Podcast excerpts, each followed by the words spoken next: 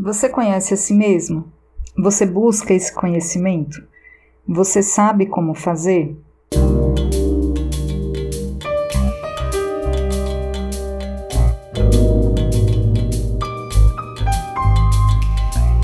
Apesar dos questionamentos iniciais, que a princípio parecem muito complicados de serem respondidos, lá em O Livro dos Espíritos, na questão 919, tem um texto só sobre esse assunto e que foi assinado por Santo Agostinho.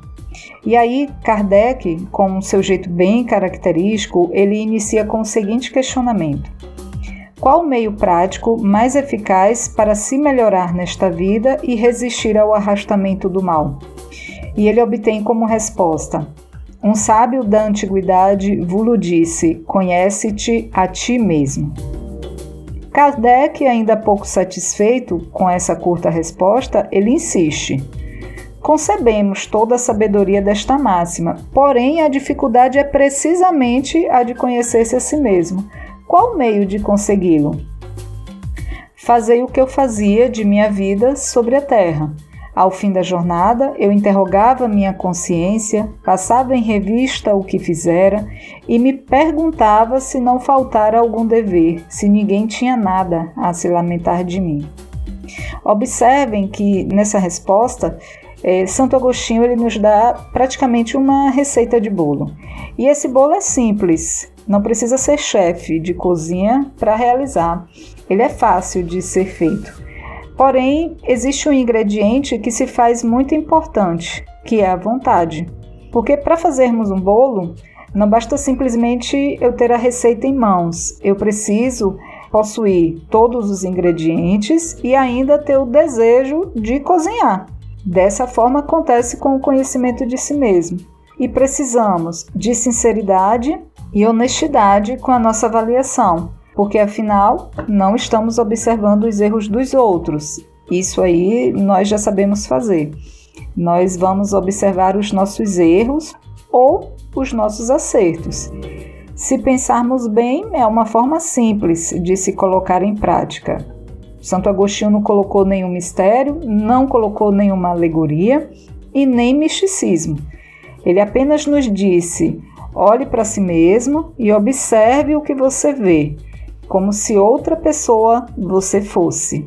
Mas para isso é necessário o exercício e a sinceridade.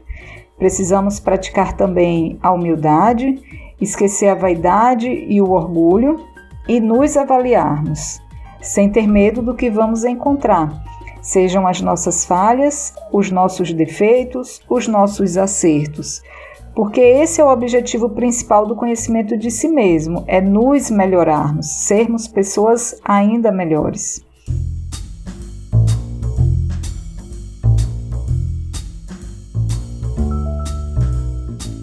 E Santo Agostinho continua: Aquele que, cada noite, lembrasse todas as ações da jornada e se perguntasse o que fez de bem ou de mal, pedindo a Deus e ao seu anjo guardião para o esclarecer, adquiriria uma grande força para se aperfeiçoar, porque crede-me, Deus o assistirá.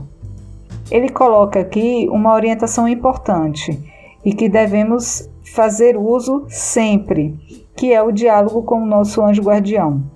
Nos lembremos que Deus nos concedeu a companhia desse Espírito Superior para nos servir de auxílio nessa nossa jornada então, que possamos fazer uso dessa conversa sempre que nos for necessário e que tivermos um objetivo útil. O nosso anjo da guarda, ele está conosco constantemente, principalmente quando a gente necessita de um conselho amigo e que estamos ali abertos a esse conselho. E através dessa nossa reflexão diária que Santo Agostinho nos orienta, vamos atingir mais facilmente a nossa tão sonhada perfeição.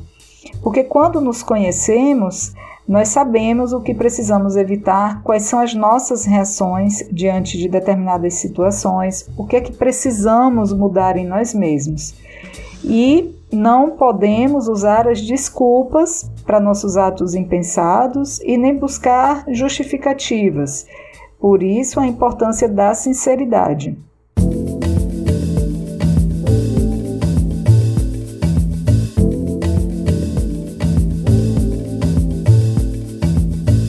Essa é a melhor forma de percebermos nossas falhas e as corrigirmos. E nunca nos esqueçamos também que sempre teremos um novo dia e uma nova oportunidade para sermos pessoas melhores. Vamos praticar?